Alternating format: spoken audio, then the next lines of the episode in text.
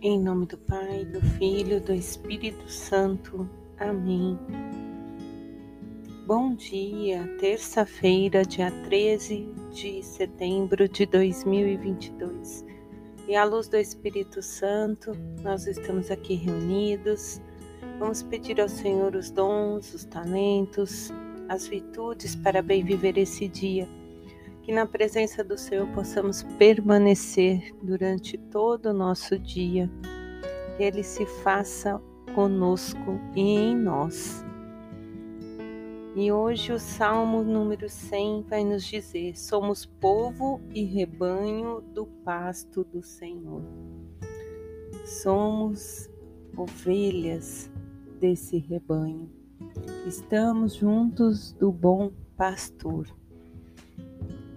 E assim como nós, hoje a igreja celebra São João Crisóstomo, doutor da igreja, com o título de Boca de Ouro, Alma de Anjo e Coração de Pai.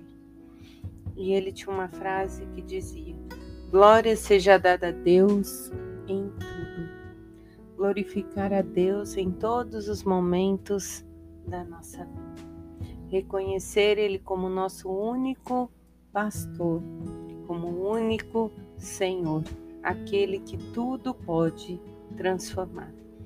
E na leitura de 1 Coríntios, no capítulo 12, do versículo 12 ao 31, Paulo vai nos explicar, né? Explicar à comunidade de Coríntio que a cada um é dado um dom e que não deve prejudicar a unidade do corpo.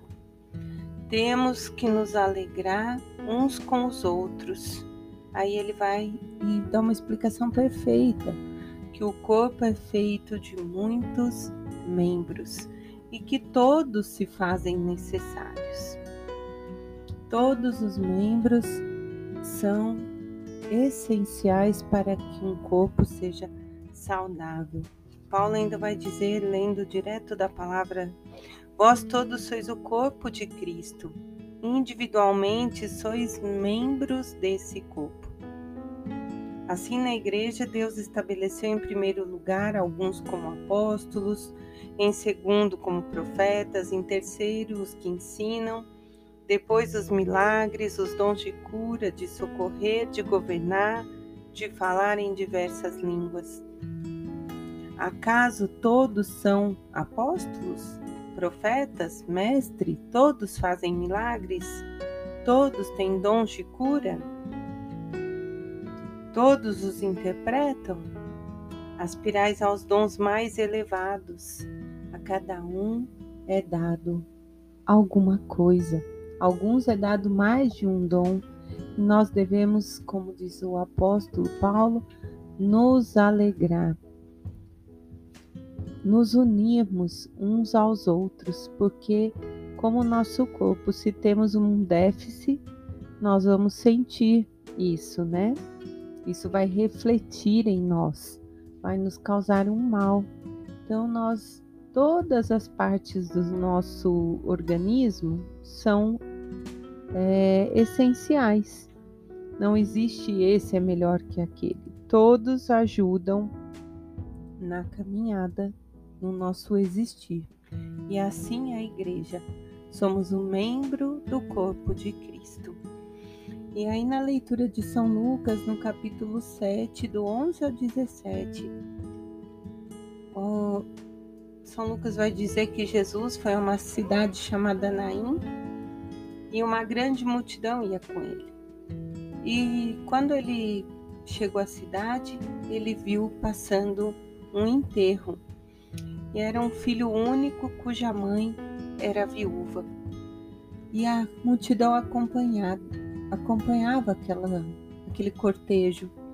E ao vê-la, o Senhor então se encheu de compaixão por ela e disse: Não chores.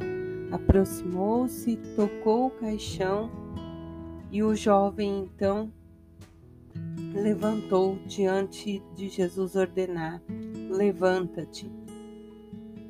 O morto começou a falar E Jesus então entregou a sua mãe. Todos os que estavam ali ficaram com temor e ao mesmo tempo glorificavam a Deus.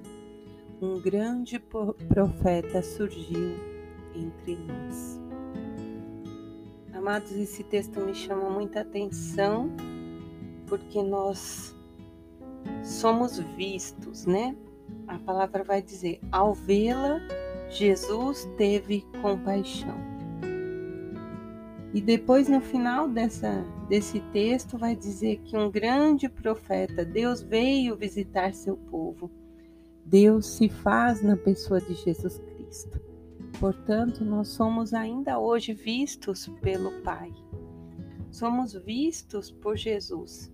À medida em que nós vamos nos aproximando, vamos nos tornando íntimos é, vamos partilhando a nossa vida com Ele, Ele vai tendo compaixão e vai nos ajudando.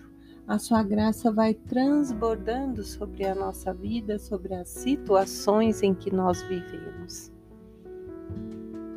Ainda hoje, Ele nos faz viver, nos ressuscita de tantas situações que passamos que muitas vezes nós não compreendemos e que não vemos sentido, como era o caso dessa viúva. Naquele tempo, uma mulher viúva e sem filhos, ela era totalmente desamparada pela sociedade. E o sentido do Evangelho é a compaixão, é amparar o fraco, o que está oprimido, os que sofrem, esse é o sentido da vida cristã, né? Está estendendo a mão, tendo compaixão mesmo. O, qual é o, o levanta que nós podemos fazer hoje? Talvez seja para nós mesmos. Porque para que eu ajude o outro, eu preciso estar bem também. E Jesus está tendo compaixão de nós.